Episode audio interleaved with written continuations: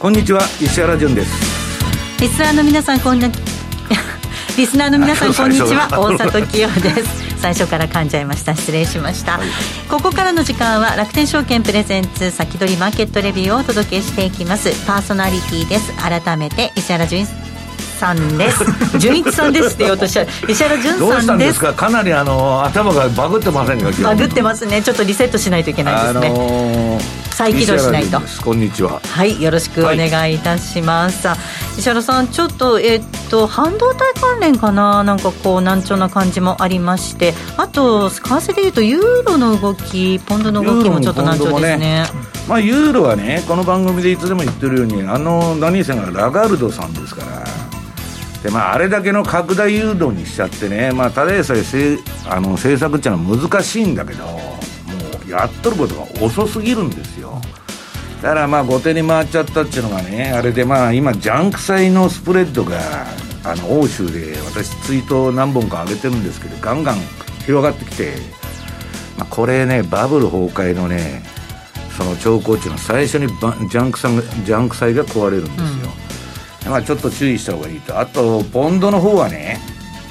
まあ、これもね、リーマンの時よりまあ状況がひどいとかいう話になってたイギリスも、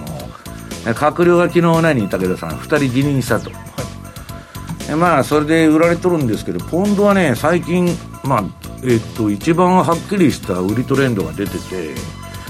まあ、ドル高といったらそそれまでなんだけど、まあ、ちょっとドル円の方はね、まあ、典型的な調整相場になって動きが止まってるという中でね、あのもうみんなね手の打ちようがないんですよ。だから結局はその、えー、FRB のまあプログラム通りに動いてきた相場だから、うん、結局次株が上がるとしたら利下げか QE5 しかないんですね。で最近バンバンバンバン報道で出てくるのはアメリカもえー、利上げを停止するという話で。で、あとね、QT の方やっとるんだけど、片方でリバースレポっつって金ばらまきまくってんで、ポートフォリオ増えちゃってんですよね。だからもう何をやってんのかね。まあ、どういうんですか、もうむちゃくちゃな世界に突入してると、あれ、私もね、この世界で35年ぐらいって、まあ、中央銀行がこんだけね、めちゃくちゃになったのは、ちょっと見たことないっていうぐらいひどいんですよ。ちょっと先行きがね、どうなるかということですけどね。えそして今週のゲストをご紹介します FX 楽天証券 FX ディーリング部武田則孝さんです。お願いいたします。はいこんにちは。どうぞよろしくお願いします。こんにちは。今石原さんのお話にもありました。ちょっとポンドの動き、難聴ですね、はい、そうですね。もう先ほど本当にもうわからない。どういうふうに動くかっていうのが読めないというところがもう本当におっしゃる通りかなと思って、うん、もうユーロドルもポンドドルもまさに昨日大相場やっていて、まあ、これまでの、まあ、そこね下抜けてきてるような状況ですからもう正直下ね、まあ、目処が見えないのかなっていうふうなところで。とりあえずパリティーですよねそうですねパリティですよね、うん、1対1まではい。はい、ですので、まあ、ちょっと、まあ、ドル高というよりも、本当にその欧州通貨の弱さっていうところがまあ露呈しているのかなというふうなところでは見ています。ちょっとこう政治的にこう揺らいでる感じがありますけれども。完全に地政学ですよ、うん、だからまあ結局ね、みんな、そのロシア、ウクライナっていうのはもう飽きちゃってね、はい、まあ市場の材料にもなってないんだけど、うん、あれが最大のまあ、ボディーブローのようにね、効いてくるんじゃないかと私は思ってるんですけどね。はい。本当に混迷する時代かなと思いますが今週土曜日になりますが、えー、セミナーが開催されますのでご案内をさせていただきます。7月9日土曜日午前10時から楽天証券サービス開始23周年記念オンラインセミナーを開催いたします。今年のテーマは混迷する時代多角的な視点で捉える世界の今幅広い層のお客様に投資戦略や資産形成のヒントとなるプログラムをご用意いたしております。薮中水戸次さん西野昭弘さん竹中平蔵さん堀子秀治さんはじめ豪華講師陣に今後の日本世界情勢の見通しや相場展望投資戦略などについてご講演いただきます。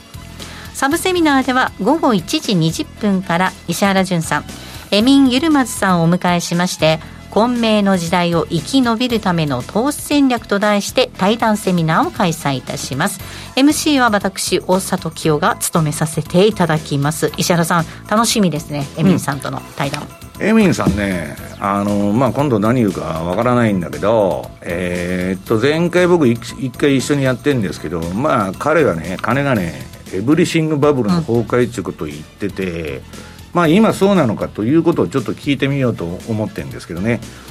でこのその相場をね乗り切らないとこれ変にやられるとね今弱気相場で逆金融相場でしょ。ここで損するとね大体5年分の利益が平均的に吹っ飛ぶと言われてるんですよ、まあ、5年で済んだらいいんだけど。ただまあね、えー、ちょっとこの先の相場をどう考えるかっていうのを本当にあのピンポイントであのみんなが疑問に思ってるような、まあ、質問をねまあ、エミンさんにも振ってみたいと思ってるんですよね。あのこれまでの歴史になかったエブリシングバブルじゃないですか。はじけた時にこれはねバブルじゃないんですよ。みんなバブルって言っとんだけど国家管理相場っつって、社会主義に移行したんです世の中うん、もう市場も。だからそれはね最終的には、まああの旧ソ連だとかのシステムを見てたら分かるけど毛沢東時代の中国中国とか必ず失敗するんですよ、うん、だけどね今生きてる人たちはそれをやっちゃうっていうことなんですよ。日銀もこのペースであの国債買ってったらなんだっけ、もう半分過半数持ってるでこのペースで買っていったら10年後で100%になるんだって。だから私はね言ってるんですよ。株もね国債も100%買えばいいじゃないとそれって資本主義なんですかねというとこまでねもう来ちゃってるんですよねえ参加は無料です。お申し込みは楽天証券の特設サイトにて受け付けています。ぜひこちらのセミナー楽しみになさってください。詳しくは楽天証券ホームページご覧ください。締め切りは明日7月7日木曜日、7月7日明日木曜日です。皆様のご参加心よりお待ち申し上げております。なお、楽天証券の口座をお持ちでない方は、口座開設が必要となります。また、このセミナーでは楽天証券の取扱い商品の勧誘を行う場合があります。以上、楽天証券からのお知らせでした。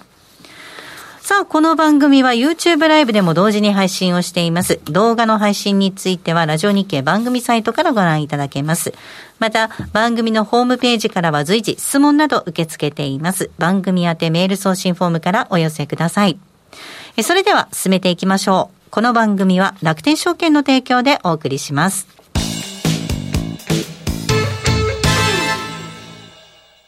まずは無料で取引体験。楽天 FX のデモ取引を利用してみよう。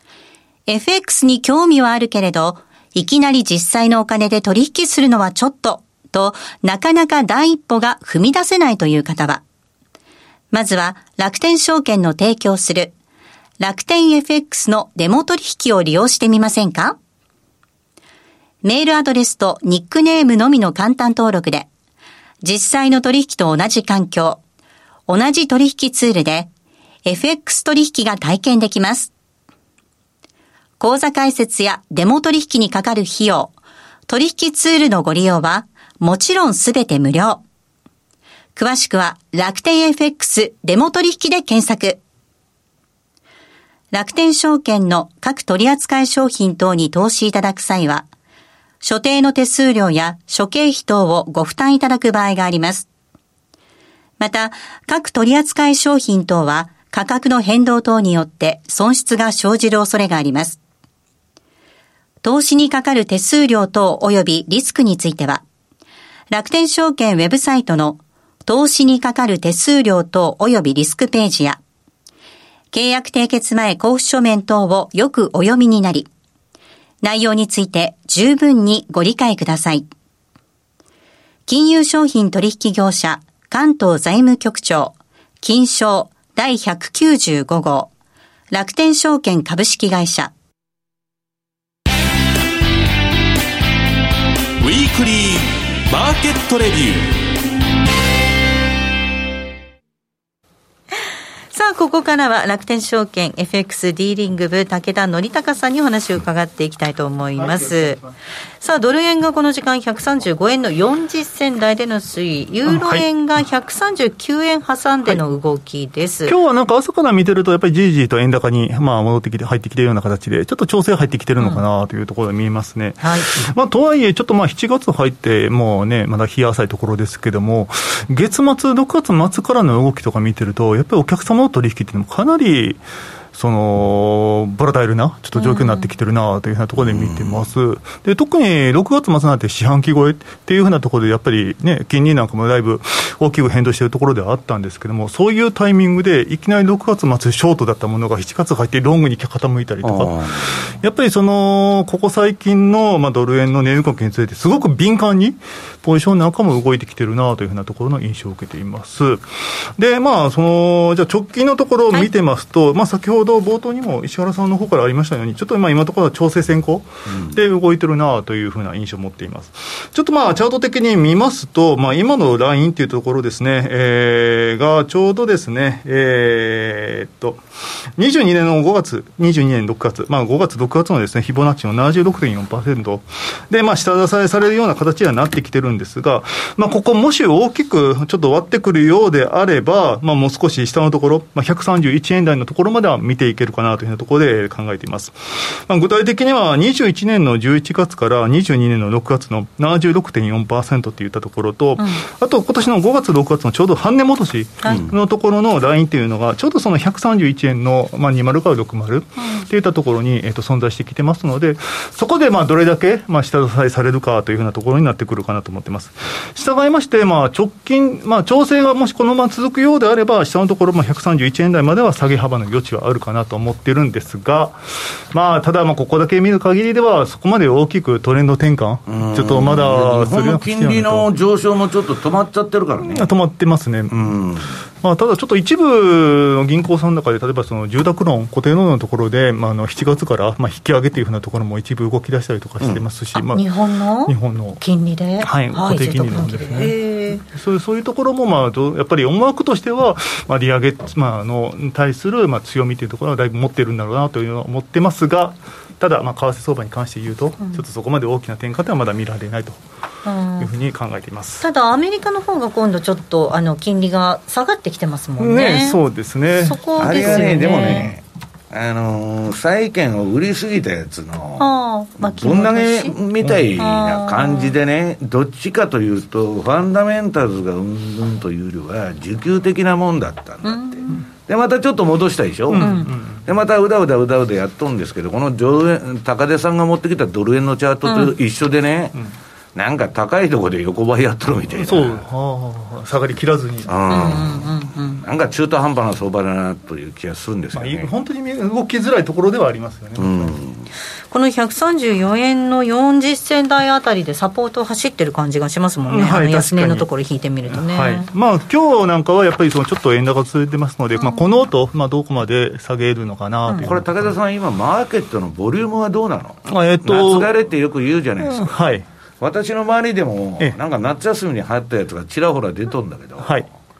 えーと、そういう意味では、6月の中旬からちょっとずつ、まあ、減ってきてるのかなというふうな印象は受けてます。ただ、まあ、本当にまだ本格的な夏枯れというふうな傾向は、まだお客様取引などを見る限りは、うん、そこまで顕著には出てきてないかなというところです。なるほど武田さんは今日夏らしいお洋服ですよ。あ、かり、かりゆし。かりゆしでちょっと。涼しげですもんね。はい。これからだから夏に入って夏休みに入ってどうなるかっていうところですね。はい、そういうところですね。はい。はい。ではちょっと次にまあユーロドルポンドドルもちょっとセットで見ていきたいなと思っています。ユーロドルすみません。これチャートを作ったの 資料を作ったのが先週の土曜日になってくるんですけども、この作った直後に下を抜けてしまい来てしまいました。うん、まあ今朝なんか見てみると1.0260付近っていうようなところまでちょっとユーロドル下がってきてます。ますので、まあ、ここでまあサポートするだろうといったところの1.0350、まあ、ここのところをまあ大きく、まあ、して回ってきているような、えー、ところだったかと思っています。で、もう本当にもう下、今ここサポートとなるところを下抜けてきてますので、はい、正直なところ、じゃあ次ユーロドル、下は次どこまでいくかって言ったら、もう本当に2017年よりもさらに遡って見る形になりますので、ちょっと正直、目処が見当たらないというふうなところではあります。とはいえ、もう今は完全にに、まあ、底抜けというようなところにありますので、ユーロドルにつきましては、もうショート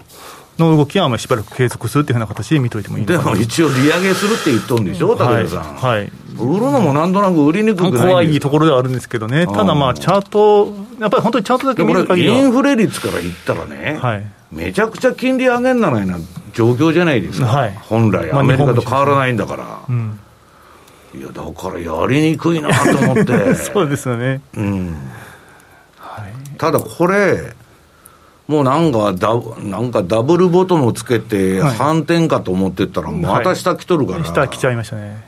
あんまりトリプルボトム中形状はないんでね、まあ、下抜けちゃったら大変かなと。うん今度は今までサポートされたところが、今度、検視返しで、今度頭でね、抑えられるような形になるかなと思ってますので、あと逆に、まあ、戻ったとしても、今までのサポートラインのところである、まあ、この、えね、えー、丸さんいくつですか？のところが、えーと、ちょうど頭打ちになるところかなという形で見ています。そっかそっか、サポートだったところがレジスタンスになっちゃうんですね。やっぱりそこでどうしてもね、買った後にそこから下がった人ってずっとやっぱりしばらく買い持ち続けるような形になりますので、はいはい、戻ってきた時はもうやりやり売りといったところでどうしても抑えられる形は多いですね。石原さんはあのラガルドさんにちょっとこう厳しいですけれども。厳しいんじゃなしに私はおかしいでしょって話言ってること。で何言ってるのかさっぱり分からない最近ようやく分かるようになってきた、うん、ああでもないこうでもないああでもないこうでもないって言ってるだけで。分かるようになってきた。いや最近は割とはっきりもの言ってんだけど、うん、でね ECB のメンバー表があるんですよ。そのでラガルドはタカ派なのかハト派なのかと見たらど真ん中にいましたから どこまでも玉の城の人だなと。本当にど真ん中にいるんですよ。あとタカ派あのうんぬんで分かれとんだけどど真ん中に何人かいるんだけどね。まあどうしようもねえなと本当。よくいる政治家みたいな人なんですよ別に。学者でも何でもないですから、うん、まあなんだかよく分からないけどまああの人と黒田さんの場合はね、うんタカ派になることはないだろうという感じなんですよね。慣れない事情がねあるんでしょうね。特に黒田さんなんかはね。いやアメリカを支援しとったんですよ。欧州と日本でいつでもその構図じゃないですか。最初もう QE やめますっつってアメリカ出ていくと、うん、代わりに黒田ラガルドお前らやっとけと。その間にアメリカはとんずらするからというのがいつもの図式なんだけど、それがあのアメリカもいつでもずっこけてですね、出口にいつまでたっても出られないと。で、大体ね、こんな世界中債務というか借金だらけの世の中で、もう金利なんか上げられないんですよ。はいボルカーの時代と違うんですから。はい、ボルカーの時代はね、アメリカ破産するとかあの当時も言われとったんだけど、まあ今から見たら、まあ50分の1程度の借金ですから、それはまあ、あの、どんどん増えてるわけですから、まあ、金利が上がった時点でアウトということになっちゃうわけですね。では続いて、ポンドドルです、これは週足そうなんですよ、ちょっと、まあ、あの日足で見るよりも週足で見た方が分かりやすいかなと思いまして、はい、でえーと、ちょうど今まで、その下の1.2076っていったところの部分でですね、まあ、あのもともとしていたところではあったんですけれども、まあ、それも、えー、月曜日、火曜日でですね、一気にまた下抜けてしまいましたというようなところです。で、えー、ここから下、あのご覧の通り、ちょっと週足で見ると、もう本当にもうだいぶ、あの全く、なんでしょう、目標となるべき、まあ、価格帯がない、まず言い換えると、まあ、2020年の、まあ、3月レベルにまで、はい、あの次、まあ、下値の目処が、えー、立たない立たないというふうなところになってきますので、うん、今の傾向が続くようであれば、まあ、ケーブル、まあ、1.1405っていったところが、まあ、次の、目標値になってくるのかなと、ちょっとさすがにこのチャート見る限り、ここからロングで入るっていうのは、本当にちょっと落ちてくるようになる気持ちの悪いチャートだよね、そうですね、まあもね、ポンドもまあ、ね、今後、やっぱりその、ね、利上げの方向に動くという中で、やっぱりここからあ、ね、売るっていうのはかなりリスキーかなとは思うんですけども、うん、なんかあのトルコのエルドアンは、この前、バイデンにあの NATO のあれでね、はい、まあ、要求飲まして、はいうん、やってるじゃないですか、今度は。フィンランドとスウェーデンの話ですね。そうそうそう、はい、今度はね、あのイギリスのジョンソン捕まえて脅すんだってって、張り切っとるらしいですえっと、エルドアンが？そうそう。え、な、何を脅すんですか？知りませんよ、そんなことはエルドアンに聞かないと。もうでもなんか、ジョンソンさん、まあ、あの、泥船から逃げるかのように、重要な閣僚が2人辞任してますけど、はい、このジョンソンさんって結構打たれ強いじゃないですか。あえずですか、もうバイデンもジョンソンも私に言わしたら終わっとるんですよ、はっきり言って。でね、何やってんのか、全然わかんないじゃないですか。で、あの二人って戦争煽ってるだけで自分は行きませんよ。はい。一体何がしたいんです？いや、NATO の拡大はわかるんだけど、そんなことしてね、どんどんどんどん世界が分断して、はい戦争のリスクが高まってるだけじゃないですか。落としどころが見えないです見えないで、い今つになったら終わるんだって、私はね、出演者とかゲストとか、会う人会う人に聞いてるんだけど、みんなわからないって言ってるんですよ。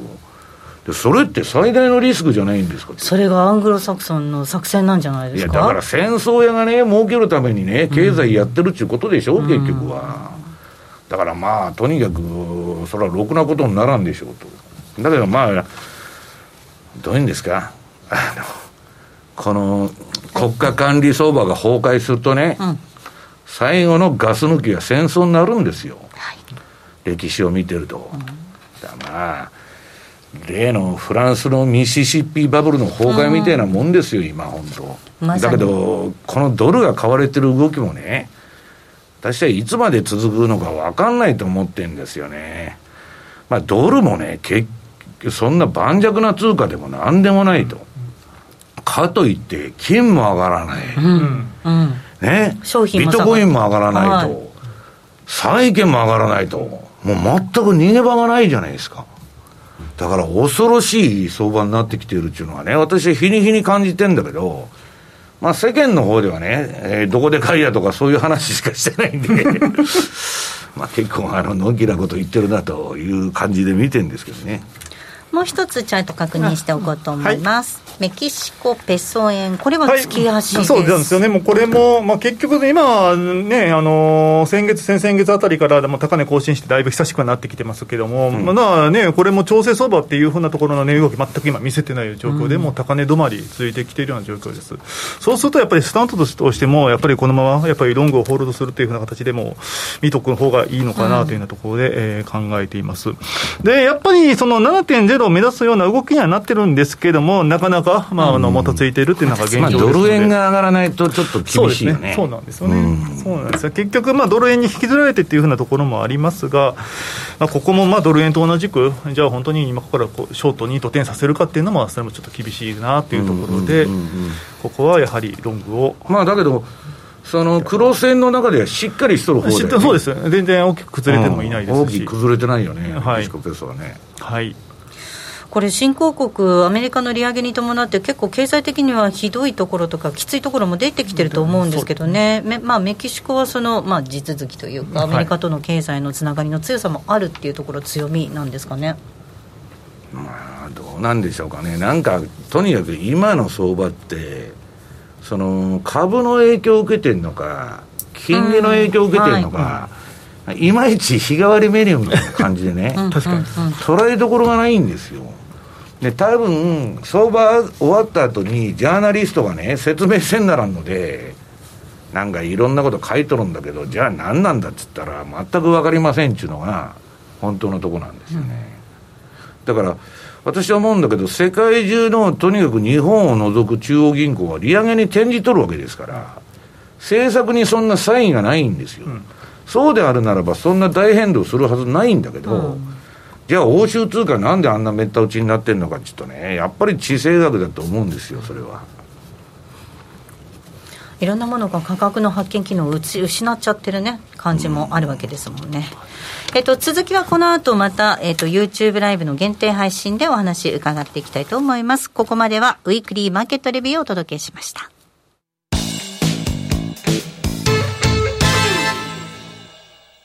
まずは無料で取引体験。楽天 FX のデモ取引を利用してみよう。